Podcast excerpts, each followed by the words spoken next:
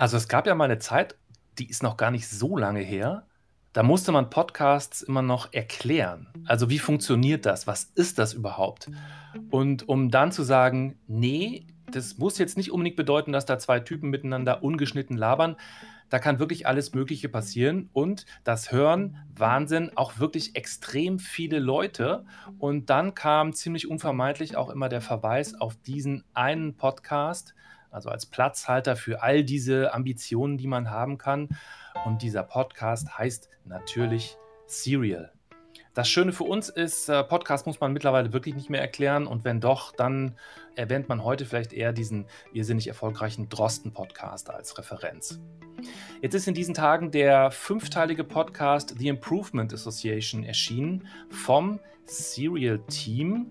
Das ist für uns ein guter Anlass, um mal zu gucken, was ist aus dem ehemals überpräsenten Podcast Goldstandard eigentlich geworden? Deutschlandfunk Kultur über Podcast. Mein Name ist Heiko Bär. Bevor wir richtig einsteigen, müssen wir mal klären, worum geht es überhaupt bei The Improvement Association. Also wir begleiten die Reporterin Zoe Chase, wie sie in Bladen County, das muss man nicht kennen, das liegt in North Carolina, 35.000 Einwohner, Gerüchten um Wahlbetrug nachgeht. In fünf Teilen ist auch jetzt schon alles online, kann man alles sofort hören und bingen, wenn man denn möchte.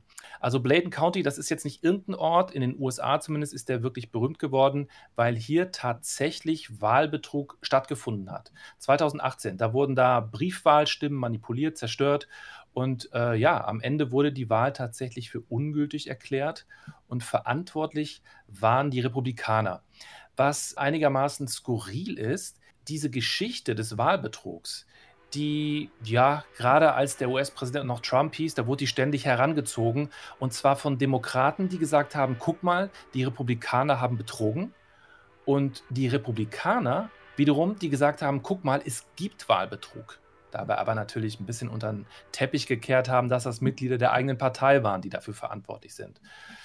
So, und diese Reporterin, äh, die recherchiert also an diesem Ort, um herauszufinden, wie das alles kam, das hat natürlich eine Vorgeschichte und was das alles für den Gesamtzustand der USA bedeutet. Was die Protagonisten angeht, äh, im Zentrum des Podcasts, da steht eine Organisation namens The Bladen County Improvement Association. Daher kommt natürlich auch der Titel. Äh, das ist eine Gruppe afroamerikanischer Wähler im Landkreis. Die arbeiten zusammen im Grunde, um ihre politischen Ziele zu erreichen. Und es gibt permanent Ärger mit den weißen Community-Mitgliedern wegen Wahlbetrugs.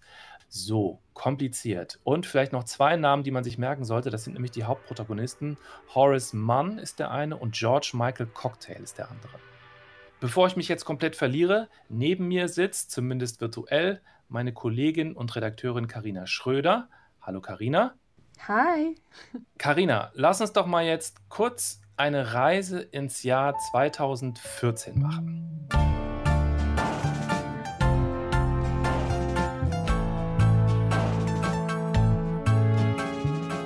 Erinnerst du dich? Hast du, ich weiß nicht, so wohlige Erinnerungsschauer bei der Melodie, bei dem Sound?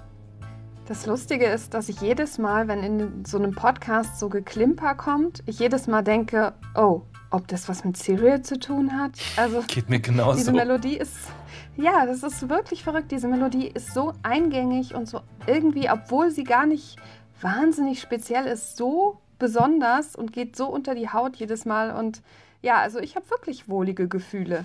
Du nicht? Doch, total, wirklich. Also wenn ich das höre, passiert jetzt auch nicht mehr so häufig, ne? aber wenn ich das höre, das ist schon einfach so ein Sound, der, äh, der berührt mich irgendwie. Und ich frage das natürlich jetzt auch nicht äh, einfach so, weil ich finde, ja, also die musikalische Gestaltung bei einem Podcast, zumindest bei einem, der so ein bisschen ambitionierter ist, das gehört für mich zu den ersten Sachen, die hängen bleiben. Um jetzt einfach mal knallhart zu vergleichen und mal zu hören, wie es also sieben Jahre später läuft, sagen wir mal. Lass uns doch mal hören, wie die, naja, die Wiedererkennungsmelodie bei The Improvement Association klingt.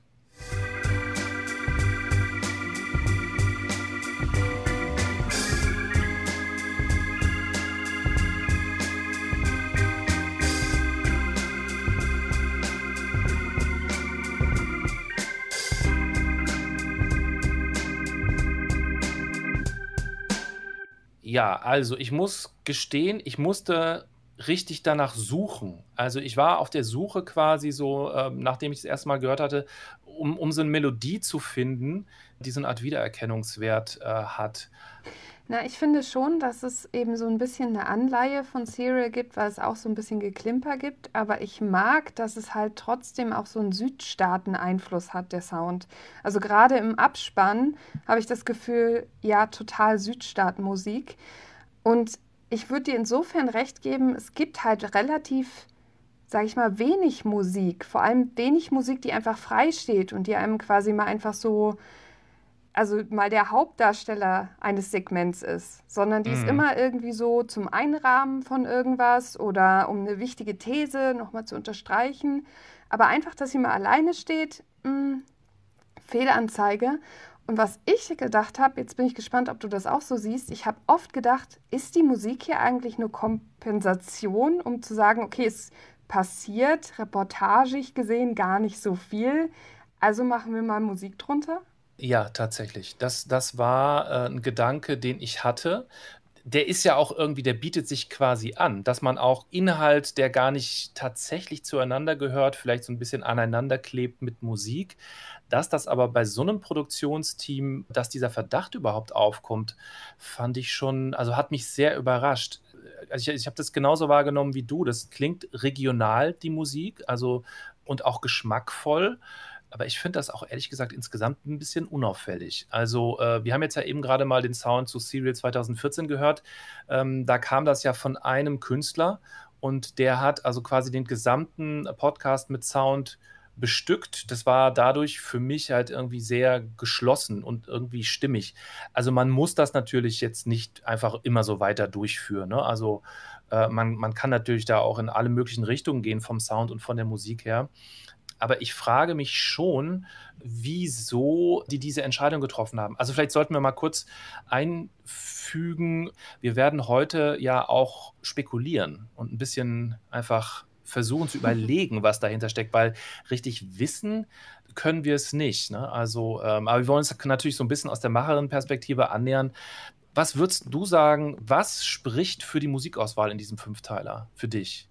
Ich glaube, dass sie halt sich bewusst einfach entschieden haben, okay, das bekommt jetzt mal nicht so einen prominenten Platz, hier geht es nicht um Musik. Und das andere, was ich mir vorstellen könnte, das klingt so banal, aber ich frage mich, ob man vielleicht einfach manchmal auch so ein bisschen unschlüssig war, wie die Musik zum Wahlthema passt. Also für mich hat die Musik nicht so was oh, hier muss Spannung rein oder hier muss ich irgendwie entspannter sein oder hier muss ich irgendwie nachdenklich sein. Das gibt mir, also mir zumindest, nicht so ein richtigen Gefühl vor oder inspiriert mich zu einem Gefühl, diese Musik, sondern die ist halt schönes Geklimper. Das stimmt, die bleibt neutral. Jetzt sind wir gerade schon in diesem Bereich. Wie hast du denn das Sounddesign wahrgenommen in diesen fünf Teilen? Also wofür ich auf jeden Fall die größten Kudos geben würde, ist, dass die ähm, Reporterin Zoe Chase ja sehr oft bei so Town-Meetings dabei ist. Also wenn, wenn diese Improvement Association sich trifft, dann sitzt sie dazwischen und ich war super beeindruckt davon, wie gut das klingt. Und das finde ich insgesamt. Also man merkt, die war vor Ort, die hat immer das Mikrofon an, jeden, an jedes Gesicht gehalten, was sie finden konnte, weil sie wirklich auch mit richtig lokalen Menschen einfach nur ins Gespräch kommt und nicht sozusagen, ich habe mir vorher eine Liste gemacht mit den zehn berühmtesten Menschen und die habe ich dann in diesem, in diesem Städtchen besucht, sondern sie steht zum Beispiel rum und da gibt es die Situation, dass so eine Frau sie einfach anspricht, weil sie das Mikrofon sieht und einfach ihr quasi so ein bisschen Knopf an die Backe labert. One day, I was in Elizabethtown, the county seat. I was down there reporting on a special election, standing outside the polling place at the gym with a couple TV reporters. And this woman flew up the black at us and just launched into it. I'm sorry, but I'm gonna tell y'all, I've had enough. Enough what? I've had enough of all the crazy mess here in this county. Das hat mich einfach sehr beeindruckt, dass ich das Gefühl hatte, und das gehört ja auch zum Sound dazu, die haben es halt einfach drauf. Die wissen, wie das funktioniert. Das ist nicht krisselig ja. oder nicht schlecht. Das stimmt. Also es, es, gibt auf jeden Fall so eine handwerkliche, ich würde fast schon sagen, Perfektion. Also wie das, wie das klingt, wie die Aufnahmen einfach per se klingen. Das ist toll, sage ich mal. ist aber auch, jetzt hart gesagt, dachte ich so, das ist aber auch das Minimum. Wenn die das nicht hinbekommen, wer soll es denn dann überhaupt hinbekommen auf so einem Level? Ne? Also. Ja, das stimmt auf jeden Fall, aber ich bin irgendwie trotzdem immer vorsichtig. Ich weiß nicht warum, aber ich habe immer Angst, dass ich denke, ich lege an die automatisch auch einen höheren Standard als an alle Ja. anderen. Stimmt. Also ich glaube, da werden wir auch noch drüber sprechen, aber ich finde, dass das vielleicht auch manchmal ein bisschen, na fast schon unfair ist, weil so nach dem Motto, auch die dürfen mal einen schlechten Tag haben. Aber ich habe Ja. das Gefühl, das dürfen die nicht. Nee, dürfen die auch nicht. Also äh, für mich dürfen die das nicht. Die müssen auf einem dermaßen äh, hohen Level permanent abliefern, dass es schon, äh, schon unfair ist. Darüber können wir auf jeden Fall noch sprechen, was auch so eine ja, Erwartungshaltung ist, wenn man in so einen Podcast einsteigt. Apropos einsteigt, geniale Überleitung. Ich würde gern mal tatsächlich jetzt quasi chronologisch mal ganz kurz reinhören, wie die allererste Folge von diesen fünf Folgen beginnt. From Serial Productions and the New York Times, this is the Improvement Association. Prologue Other People's Ballots. There is one glaring example, one, of an election fraud case that Republicans and Democrats agree happened. It was 2018 in North Carolina, the only time in recent history, recent like the last 80 years, that a congressional election was thrown out for fraud. Um mal ganz kurz so aufzufächern, was man jetzt hier gehört hat, wirklich äh, ganz kleinteilig. Also zuallererst hört man die Stimme von Sarah Koenig, das ist ja die Stimme von äh, Serial Staffel 1 für ganze zwei Sekunden. Die war ja schon sehr extrem wichtig, auch für den Erfolg von der ersten Staffel von Serial, würde ich jetzt mal sagen, sehr prägend. Die taucht, Karina, korrigier mich, die taucht sonst, glaube ich, nicht mehr auf hier. Nee, Ähm, die taucht nicht mehr auf. und ja, dann, also nach zwei Sekunden startet dann der sogenannte Prolog, so wird er genannt. Und das ist ja so ein Kniff, den haben die Macher ja auch bei S-Town gebracht. Das sollte man vielleicht kurz anmerken. Das ist von 2017 ein wahnsinnig erfolgreicher und auch wahnsinnig guter Podcast, auch vom gleichen Team, nicht exakt gleich, aber so das Grundkernteam. Und das war, würde ich mal sagen, der erste literarische Podcast. Also die Texte waren wahnsinnig toll geschrieben und dann wird es eben auch konsequent mit literarischen Begriffen benannt, Kapitel 1 und so weiter. Und ja, hier geht das auch so los mit Prolog und irgendwie schon so ein Gefühl des Problems bei mir, weil dieser Prolog dauert zehn Minuten und in diesen zehn Minuten wird erklärt, was vorher passiert ist. Also ich habe ja so eine gewisse Vorstellung, was ich äh, erwarte, so in den ersten Minuten von einer Folge im Podcast. Wie ist, das, wie ist das bei dir, wenn du in so einen neuen Podcast einsteigst? Also kurze Seitennotiz einfach, weil ich das die Folge mit dir produziert habe. Du hast ja auch über S-Town geredet und in Erinnerung geschwelgt hier bei Über Podcast. Das Ja. kann man sich also auch noch anhören. Stimmt. so ein kleiner Hörtipp mit War ich zu bescheiden, um das anzumerken. Aber ähm, ja, ich verstehe, was du meinst. Ähm, interessant daran ist ja, ich verstehe, dass man das Grundkonzept erzählen muss. Deswegen gibt es diese zehn Minuten. Also man muss quasi erstmal erklären, in diesem Bladen County gab es Wahlbetrug und der hat wirklich stattgefunden. Das ist die Tatsachen, die wir erstmal kriegen müssen. Und ich mochte auf jeden Fall, dass ich reingeworfen werde, weil ich bin totaler Fan von fordere deine Hörer. Das ist auch gemein, aber ich mag das. Ich mag das, dass ich das Gefühl habe, okay, ich muss mich ja anstrengen. Wenn ich mitspielen will, dann muss ich mich anstrengen. Allerdings, ich erfahre in diesen ersten zehn oder sogar zwölf Minuten nicht, wer ist die Frau, die da mit mir spricht? Was ist hier los? Es geht um das Wahlsystem, es geht um Wahlbetrug. Was haben die mit den Wahlscheinen gemacht? Ich musste nebenbei noch mal googeln, weil das Wahlsystem in den USA ist eben ein bisschen anders als das deutsche Wahlsystem. Und dann war ich quasi damit beschäftigt zu googeln, dann habe ich wieder einen Satz verpasst und dachte, nee, nochmal zurückspulen. Moment, jetzt habe ich gar nicht verstanden, worum ging es jetzt nochmal? Und dass das in den ersten zwölf Minuten passiert, das ist was, was ich ein bisschen dem Podcast übel nehme. Nämlich, dass ich das Gefühl habe, es wird mir zu viel nicht erklärt, sodass Das ich stimmt. mitgenommen werde. Ja, das, also mir, das ging mir genauso. Also die ganz banale Frage, warum soll ich mir das jetzt anhören, wird für mich Genau. ja. nicht wirklich beantwortet. Also für mich war das so ein bisschen so, es wird behauptet, was da passieren wird, warum das also eine ganz, ganz große Geschichte ist mit unglaublichen Implikationen, aber irgendwie unüberzeugend, ehrlich gesagt. Auch wenn man bis zum Ende durchhört, so richtig eingehalten wird das für mich nicht. Und ich finde das merkwürdig, muss ich sagen, weil ich glaube, Karina, wir können uns darauf einigen, so aus der Entfernung, äh, da arbeiten unglaublich gute Leute. Und du ja. hast es eben gerade schon gesagt, äh, mit dem, dass man es den Hörerinnen auch ein bisschen schwer macht und so, das verstehe ich als Prinzip schon, aber ist das hier einfach wirklich over the top schwer machen, sage ich mal. Also ist das extra oder ist das vielleicht irgendwie in der Gewichtung dann schiefgegangen, dass, die, dass denen gar nicht bewusst ist, wie viele äh, Brocken die den Hörern da quasi äh, in den Weg schmeißen? Das Absurde ist ja, dass es von 2016 eine Folge gibt von Zoe Chase bei This American Life. Also sie ist ein Teil einer Folge. Und da geht es um das Bladen County und da geht es schon um Gerüchte rund um Wahlbetrug. Und wenn man diese Folge zuerst gehört hat, dann kommt man viel schneller in den Podcast rein. Mhm. Das ist wie so ein Toolkit, was man eigentlich ganz gut vorher gebrauchen kann. Nur das weiß natürlich kein Hörer von diesem Podcast. Und ich würde dir vollkommen recht geben. Ich glaube, das Problem ist, wir erfahren eigentlich erst in Folge 3 von fünf Folgen, Folge 3 und das erst bei Minute 30 ungefähr, worum es eigentlich nämlich geht in diesem Podcast. You know the line I keep saying at the beginning of every episode? A true story about election fraud.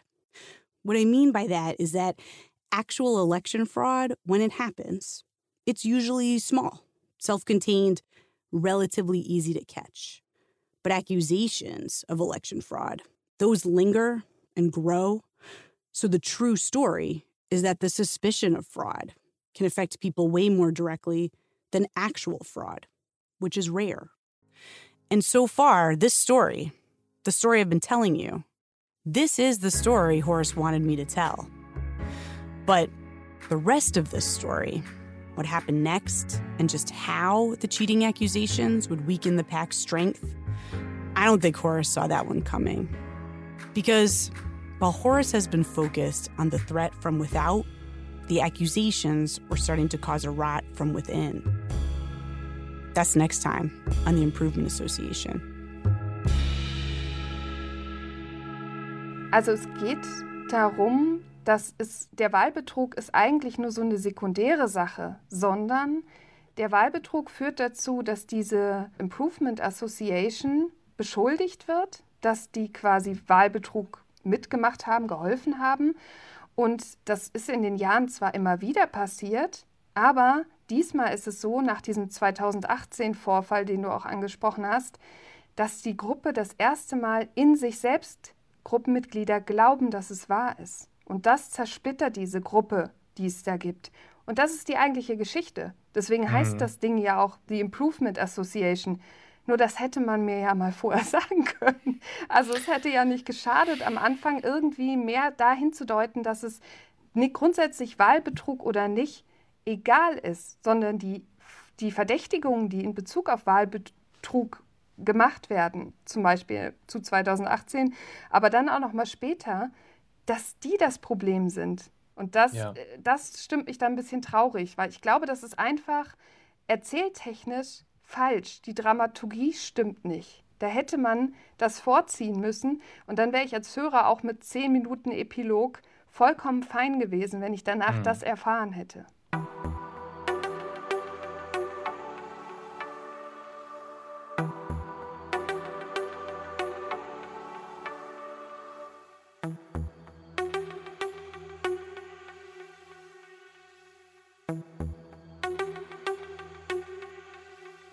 Äh, jetzt reden wir ja gerade schon über so Erzähltechniken. Ähm, eine Sache, die mir aufgefallen ist, ist das Prinzip Cliffhanger beziehungsweise fehlende Cliffhanger.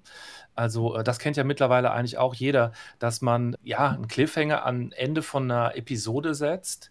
Äh, das bedeutet, äh, da wird im Grunde eine Erzählung unterbrochen und es wird gesagt, so, oh, wie könnte es denn jetzt weitergehen? Das erfahrt ihr in Folge 2. Das ist ja vom Prinzip her relativ einfach. Das kann man machen, um Spannung zu erzeugen. Und das ist mir aufgefallen, dass darauf verzichtet wird, Die Folgen enden teilweise ähm, irgendwie und dann wird am, in der nächsten Folge einfach nochmal an einem anderen Punkt neu angesetzt. Also sprich, diese Bemühung, der Geschichte weiter zu folgen, es wird einem wiederholt nochmal schwerer gemacht, indem dann die Perspektive verschoben wird und äh, dann geht es nochmal von vorne los. Hm, glaubst du, das ist eine bewusste äh, Erzählung auch weiter, um es einfach ein bisschen schwerer zu machen, um es auch zu entschleunigen? Oder was steckt dahinter? Also, du hast leider die komplett falsche Gästin eingeladen, weil ehrlich gesagt, Cliffhanger nerven mich in Serien, in Filmen, äh, in irgendwie so diese Wendung. Ich kann damit überhaupt nichts anfangen, weil ich mir auch so. immer denke, diese, ja, diese Zusammenfassung am Ende von der Folge oder dieses Teasern auf das, was nächste Folge passiert, skippe ich immer. Das interessiert mich nicht. Ich finde, einen Podcast kann ich am Stück hören oder ich kann den halt eine Woche später hören und wenn ich mich dann nicht mehr erinnere, ist doof. Und ja, ich glaube, auch da sagt man, Hörer, ihr seid mittlerweile mit uns erwachsen geworden, strengt euch an. Ja, es ist, ist eine mögliche Erklärung. Also wir arbeiten uns ja gerade irgendwie so ein bisschen daran ab, dass uns ich, ich versuche es mal zusammenzufassen, die Geschichte lässt einen so ein bisschen kalt. Also es, ähm, man, man brennt nicht gerade darauf, äh, das weiterzuhören. Ich glaube, was es uns so schwer macht, in diesen Podcast reinzukommen und was auch die größeren Konflikte sind, der größere Kontext, der immer wieder angesprochen wird, es sind so viele Konflikte da drin. Du sprichst über Weiß gegen Schwarz, du sprichst über Demokraten gegen Republikaner, du sprichst über Demokraten, da gibt es die Good Old White Boys, die alle nur die sozusagen weißen Kandidaten in die Ämter bringen wollen, dann die neuen Demokraten, die sozusagen gucken wollen, dass eben Diversität in den jeweiligen Stellen stattfindet. Du hast die Republikaner gegen die Improvement Association und dann hast du am Ende die Improvement Association, die sich selbst zerschlägt ich komme da nicht mehr mit. Ich, ich weiß nicht, gesagt, was ist denn der wichtige Konflikt? Ja, das sind ja, zu viele. Ich, ich, ich bin schon ein bisschen erschöpft durch die reine Aufzählung, die du gerade geleistet hast von, von all diesen Leuten. Äh, das ist, äh, genauso ging es mir auch beim Hören. Es ist äh, schwer von der Gewichtung irgendwie einzuschätzen. Ähm, ja, die Bedeutung eigentlich von, von all diesen Gruppen. Also da habe ich das Gefühl, da wird halt so dermaßen breit recherchiert und erzählt, dass sehr viel dem Hörer, der Hörerin abverlangt wird, das irgendwie einzuordnen. Und ich muss sagen, da war ich auch ein bisschen mit überfordert. Aber da sprichst du es ja an. Also die Erzählperspektive ist hier, glaube ich, ganz, ganz wichtig, weil wir haben hier eine Lokalgeschichte vornehmlich erstmal, nämlich ja. aus diesem Bladen County. Und das ist auch ehrlich gesagt das, was mich an dem Podcast reizt. Also ich mag das, dass wir eine lokale Geschichte hören, eine Reporterin, die zwei Jahre Recherche unermüdlich da rein sich begeben hat, Fragen gestellt hat. Immer wenn es irgendwer, wenn irgendwer quasi Wahlbetrug oder sonstigen Betrug geschrien hat, ist sie jedem Hinweis hinterhergegangen.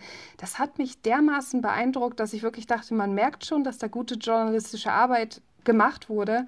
Ja, Allerdings finde ich, man hätte ja man hätte uns manchmal ein bisschen mehr mitnehmen können. Also wie hat sie es genau gemacht? Stichwort Serial, das war ja eine der großen Stärken, eben dieses sozusagen nicht Entertainment, aber dieses schon irgendwie eine Geschichte erzählen, spannend erzählen, aber dazu eben auch die journalistischen Hintergründe uns bieten.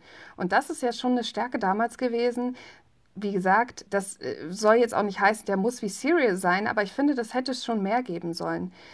Andererseits, es gibt so ein paar ganz nette Beschreibungen. Also zum Beispiel, wenn man in dieses Örtchen fährt, dann beschreibt sie ganz genau, wie trist das ist. Und es gibt halt kein Internet und es gibt halt keinen richtigen äh, Telefonempfang und so weiter und so fort. Und was ich liebe, ist diese Beschreibung, dass sie sagt, naja, wenn du den einen suchst, dann äh, sagt, sagt dir jemand anders nicht einfach, ja, hier Bill, der Bill wohnt da und da, sondern nee, nee, Bill ist der, der immer an der Tankstelle hängt. Often, when I want to talk to someone there, people don't tell me how to reach them, but where to find them. Oh, Mike, he's at the barber shop in Elizabethtown. Oh, that guy, he hangs out outside the hardware store. There's bad cell service, not great internet. People do a lot of business face to face. Das ist so lokal, das ist so schön, das ist so nah dran, das mag ich total. Oder wenn wir jetzt ja. auf äh, unsere Hauptfigur Horace gucken. Kind of short, stocky, almost always with his trademark accessories of sunglasses and cap, even indoors. I don't want you to see my eyes, he said once. And I was like, but that makes it way harder for me to see how you're feeling. That's the point. he told me. Horace is private. He does not like to feel things in public. Also sie hat ihn gefragt, kannst du nicht mal die Sonnenbrille runternehmen? Ich kann dir ja gar nicht in die Augen gucken. Ich weiß halt gar nicht, wenn du mir was erzählst, was du dabei denkst. Und er sagt dann einfach trocken, ja, darum geht's ja. Und diese Beschreibung von Horace, die ist absolut fantastisch geworden. Das stimmt. Es sind wirklich ganz tolle äh, Momente irgendwie dabei gewesen, finde ich auch. Das ist also handwerklich auch einfach toll gemacht. Wobei ich sagen muss, ich finde, ich hätte davon noch mehr haben können. Und was Darauf ich vor allem noch hinaus, hätte ja. mehr und was ich noch mehr hätte haben wollen, ist, wer ist sie denn? Denn ich erfahre über sie als Reporterin überhaupt nichts. Ich weiß nicht, warum interessiert die sich überhaupt für Wahlbetrug? Wer ist die persönlich? Ich weiß nicht mal, wie alt die ist. Ich weiß nicht, äh, wo die eigentlich lebt, also wo die herkommt, welche Verbindung sie vielleicht zu diesem County hat. Ich erfahre aber auch nichts über ihre Sichtweise oder ihre Gefühle Sachen gegenüber. Sie bleibt immer so neutral, so distanziert, so als würde sie sagen, ich Mhm. gucke mir von oben dieses Pack an und dann sage ich euch, was so ungefähr die Umstände sind und dann könnt ihr euch selber ein Bild machen. Das funktioniert für mich im Podcast nicht. Es Das- ist fast ich brauche was mich, Persönliches. Ja, ich habe das fast wie so eine Art Rückschritt empfunden.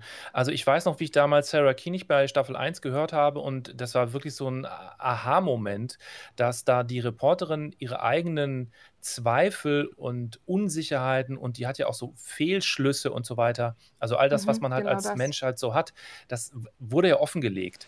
Und das kannte ich ehrlich gesagt so nicht. Ich fand das unheimlich souverän, aber da wurde eben Ja. diese Rolle des klassischen äh, Journalisten, der klassischen Journalistin, äh, die so ein bisschen über den Dingen schwebt und äh, die Fachfrau ist, sage ich mal, wurde aufgegeben für eine, etwas pathetisch gesagt, für was Menschlicheres. Und das war eigentlich so, finde ich, so eine Art Errungenschaft von der ersten Staffel, dass das jetzt quasi zurückgeschraubt wurde ist, das wäre jetzt so eine These von mir oder so eine Behauptung von mir, hat auch äh, mit einem Aspekt zu tun, der ist eher Business. Ich glaube aber, der hat großen Einfluss. Also äh, im Sommer letzten Jahres hat die New York Times nämlich Serial Productions aufgekauft. Ich glaube 75 Millionen Dollar, äh, das war so die Summe. Es wurde Es nicht gibt bestätigt, alle aber Zahlen. Es gibt, es gibt alle möglichen Zahlen. 25 Millionen, es 50 Ja. Millionen, 75 Millionen. Also irgendwie irgendwas Sagen Millionen mal, auf jeden Fall. genau, sagen wir einfach mal, wahnsinnig viel Geld ging da irgendwie über den Tisch. Jetzt kann man natürlich überlegen, strategisch, warum haben die das gemacht? Ja, Wissen einkaufen wäre jetzt so mein Lucky Guess, ne? Also einfach das äh, Wissen von, von diesen Leuten, die so lange dabei sind bei Audioprojekten und also die Times hat ja zu dem Zeitpunkt mit The Daily dieses wahnsinnig erfolgreiche und ich glaube für die Times auch überraschend erfolgreiche Podcast-Projekt, wo dann natürlich der Gedanke logisch aufkommt, ach so, äh, Audio, das verfolgen wir jetzt mal weiter, weil da steckt ja tatsächlich Wachstum, Geld und ja, inhaltlich kann man da natürlich auch äh, Interessantes machen. Und ich glaube, dass der Geist von der New York Times so ein bisschen rübergeweht ist in Serial Productions. Also ich würde sagen, es gibt noch einen Aspekt, warum man Serial Productions gekauft hat. Und zwar ähm, in Interviews, weil du hast es selber schon ganz am Anfang gesagt, über diesen Podcast, die Improvement Association, weiß man nicht viel. Jetzt dachte ich mir natürlich, schlau wie ich bin, ich recherchiere mal, was die damals zum Verkauf und so gesagt haben. Und auch dazu gibt es ehrlich gesagt gar nicht so viel.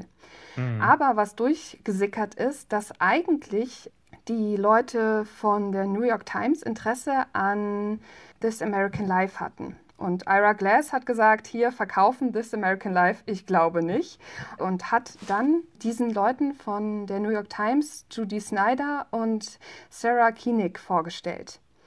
Und genau das ist dann quasi passiert. Also der hat gesagt, hier, unsere Firma This American Life könnt ihr nicht haben, aber Serial Productions gibt es noch.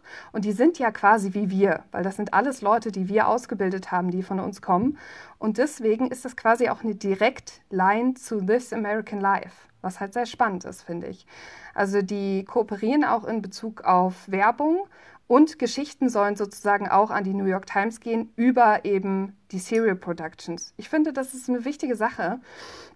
Und was noch ganz spannend ist, dass trotzdem damals Judy Snyder nach dem Kauf bei CNN gesagt hat, es wird das gleiche Team bleiben. Also Serial Productions bleibt Serial Productions. Aber sie haben mehr Ressourcen und die Reichweite von der New York Times.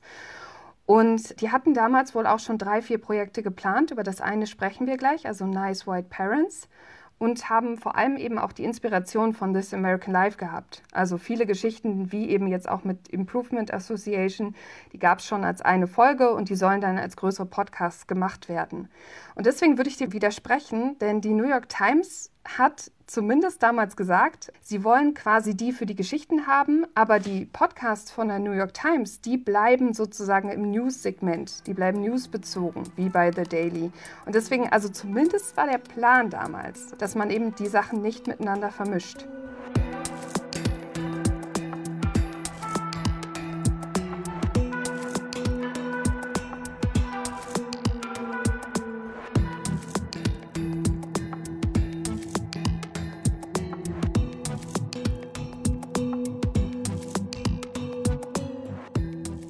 Kam ja quasi gleichzeitig zum Verkauf kam die Meldung, dass ein Podcast vom äh, Serial Productions Team äh, rausgekommen ist namens Nice White Parents.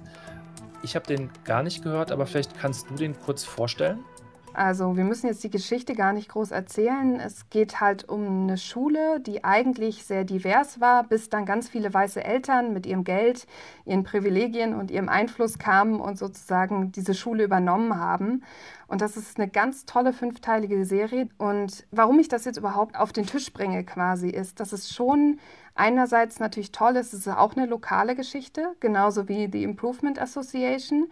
Und die Reporterin von Nice White Parents, die Hannah Geoffrey Ward, die erzählt das auch ganz, ganz toll. Die macht das wirklich fantastisch. Aber es gibt eine Sache, die mich bei diesen beiden Podcasts stört. Und zwar gucken beide auf BPOC-Communities. Die konzentrieren sich als Reporterinnen darauf, erzählen über diese Communities und klar, sie lassen auch ganz viele Menschen aus diesen Communities zu Wort kommen.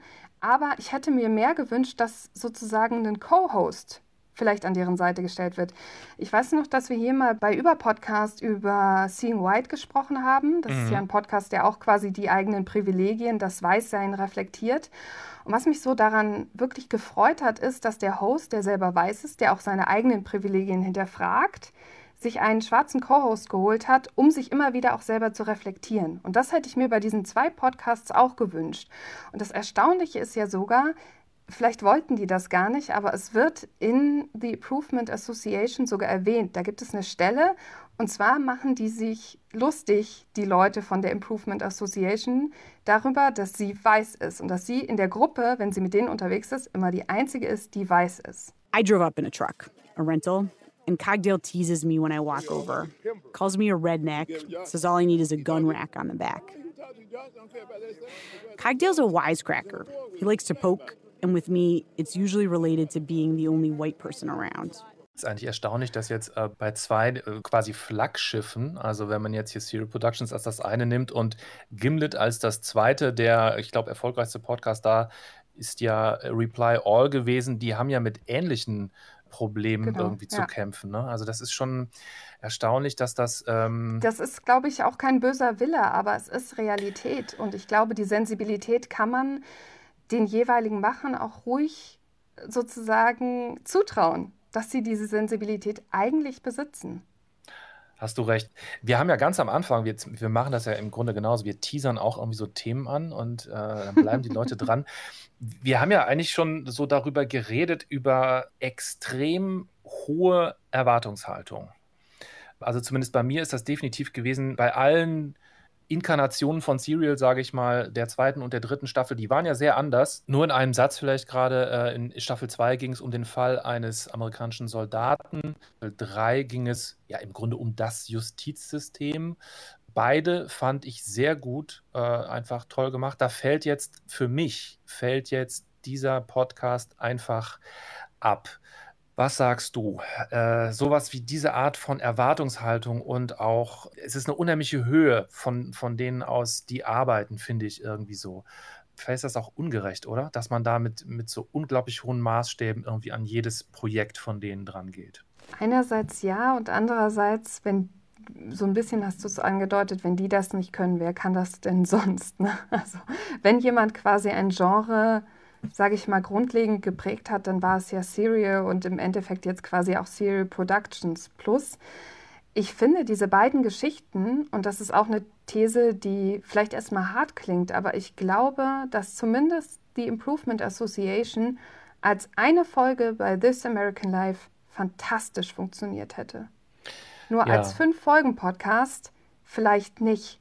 Und das ist halt meine meine Sache, die mich immer die ganze Zeit beim Hören so stutzig gemacht hat, dass ich dachte, die Anlagen sind alle da. Wir haben Konflikte, wir haben politische äh, Hintergedanken, wir haben eine tolle Community, wir haben eine Lokalgeschichte. Die, also eigentlich die Grundzutaten sind toll, aber es ist so ein bisschen so, als wäre der Kuchen am Ende nicht gelungen, weil man trotzdem nicht die richtige Menge an Zutaten richtig zusammengemixt hat. Also es ist alles da. Es war alles eigentlich dazu angelegt, um fantastisch zu werden. Nur es ja. ist am Ende kein Kuchen Kuchen geworden, sondern eben, weiß ich nicht, so kleine traurige Muffins, die trocken sind. Und das ist schade. Ich glaube, wir kreisen eigentlich die ganze Zeit, ich will nicht sagen ratlos, aber wir kreisen die ganze Zeit um diese Frage, also wieso ist das nicht deutlich besser, als es ist? Du hast jetzt gerade dieses schöne Kuchenbeispiel gemacht. So abschließend kann ich das auch gar nicht sagen, was da äh, schiefgelaufen ist. Ich würde einfach noch mal ganz kurz dir trotzdem widersprechen oder nochmal auf meinen Punkt, äh, was den Einfluss der New York Times angeht, irgendwie so zurückkommen. Ich glaube, dass das Serial Productions Team einfach auch für sich entschieden hat, das, was wir in Staffel 1 gemacht haben, können wir aus verschiedenen Gründen nicht wiederholen. Wir müssen uns äh, weiterentwickeln und in andere Bereiche kommen. Und die New York Times steht nun mal für einen extrem nüchternen Stil. Und äh, für mich passt das einfach sehr gut zusammen, dass da irgendwie auf diese Art über so ein Thema reportiert wird, wie das da gemacht wird. Und dann ist halt die Frage, äh, sind wir einfach nur ein bisschen engstirnig, dass wir den Leuten nicht zugestehen, dass äh, Serial eben ja sich verändert über die Jahre und eben nicht mehr das ist, was es mal in unseren Köpfen vielleicht war. Andersrum würde ich dir dann wieder widersprechen, weil das, darum geht es ja heute hier ums Widersprechen. Unter anderem, ja. Also ich würde sagen, die haben ja extra Serial Production eingekauft, für deren Talent zu erzählen. Also deswegen glaube ich, wollen die schon, dass die erzählen und dass die halt in ihre sozusagen tolle Geschichtenerzählwelt immer wieder zurückfallen. Und wenn du an so Geschichten wie This American Life denkst, dann, ich meine, das sind quasi die Urväter des Geschichtenerzählens, so ein Podcast. Also was die schon so ewige Jahre lang machen, ist Vorbild für so viele Podcasts gewesen. Was ich mich halt frage ist, hat man zu sehr auf ein altbewährtes Konzept gesetzt? Also damals war Serial irgendwie wie so ein Aufwachen. Als man diesen Podcast gehört hat, war das was, was man so noch nie gehört hat. Und wenn wir jetzt überlegen, wir kennen aus Kino, aus Fernsehen, aus Romanen, kennen wir halt diese sozusagen True Crime Geschichten kennen wir ja. Das war jetzt nichts Neues, aber die Verbindung damals mit tollem Geschichten erzählen, dann noch diesen tollen journalistischen Herangehensweise, diese unerwarteten Wendungen und auch diese Verletzlichkeit, die du angesprochen hast. Das alles war einfach neu. Und wenn wir uns heute den Markt angucken, dann ist der ja riesig gewachsen. Das ist eine ganz andere Grundvoraussetzung als damals. Und was ich mich manchmal frage ist, vielleicht haben die sich, so hart es klingt, nicht viel Mühe gegeben, sich weiterzuentwickeln, sondern die sind immer noch genau die Leute von This American Life. Und deswegen für jemanden, der vielleicht nicht so ein Podcast-Nerd ist wie wir, sind das toll erzählte Geschichten, die man so eben nicht kennt. Aber wir haben das schon recht oft gehört.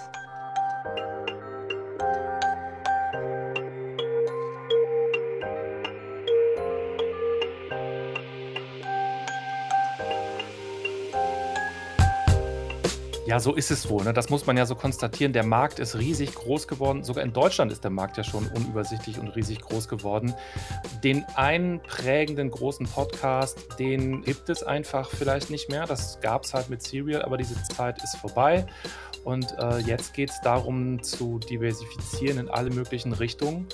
Ja, so kann es eben auch passieren, dass so ein Flaggschiff irgendwie nicht mehr die Standards äh, von uns im Überpodcast erreichen kann, die wir so setzen. Oh, hartes Urteil, aber ich glaube, leider müssen wir das so konsternieren, auch wenn das echt hart ist.